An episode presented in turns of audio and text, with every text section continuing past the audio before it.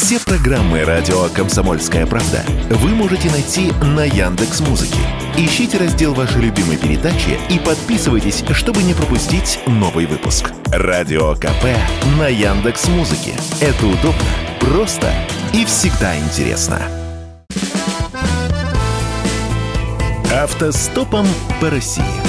Журналисты «Комсомольской правды» Владимир Варсобин и Иван Макеев едут через всю страну и общаются с самыми разными людьми.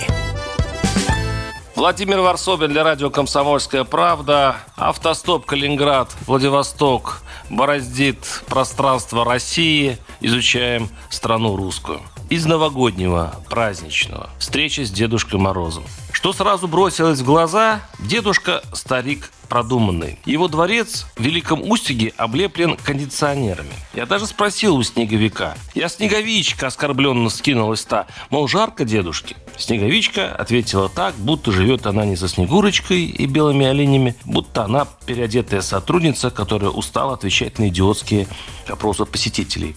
Летом тут много народа, буднично произнесла она. Снеговичок повел или повела нас по дворцу, стоящему посередине русского Диснейленда, сравнительно скромному зато с гостиницей и аэропортом. Ой, зато с гостиницей и зоопарком. Кабинет Деда Мороза стандартный для руководителя патриархальной страны. На стене волшебный герб, отсутствие компьютера, мешок писем, карта мира со сказочными местами дорисованными границами. Письма Деду Морозу, кстати, клад для социологов и психологов. Девочка 43 годика. Длинный список желаний, а в конце по привычке не забудь про майонез. Мамы обычно просят домики у моря, а папа машину последней модели Infinity. Пел нам сказочным голосом снеговичок. Но девочки, оказывается, кто бы мог подумать, более алчные. Волшебный рекорд, письмо из 89 пунктов. Еще просьба прислать миллион рублей. Дедушка, только не на Новый год, не под елочку, а в течение одного месяца на банковскую карту. Реквизиты и скан паспорта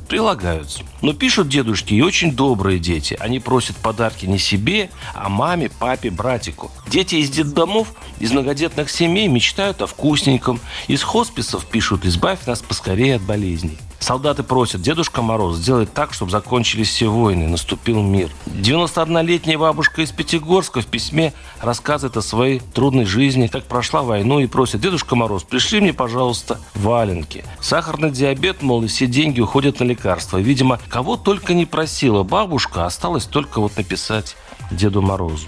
Тронном зале нас встретил хозяин сказочного мира, сам дед – Большой, высокий, с качественной бородой. «Далеко вы собрались?» Басом пропел, тут так принято, волшебник. И, ударив посохом, задвинул стандартную новогоднюю речь. Странно, думаю, ну даже противоестественно. Дед есть, а детей рядом нет. Пришлось помолодеть лет на 40. «Дедушка, — говорю, — дай нам всем мира». Снеговик вздрогнул и с интересом уставился на хозяина. Елка вспыхнула, мороз осекся. Взглянул дед с высоты и молвил, «Я всегда желал и желаю только мира, и пусть он настанет в следующем году». Парсобин, YouTube-канал, Телеграм-канал, подписывайтесь, следите за нами, нам идти еще долго. Автостопом по России.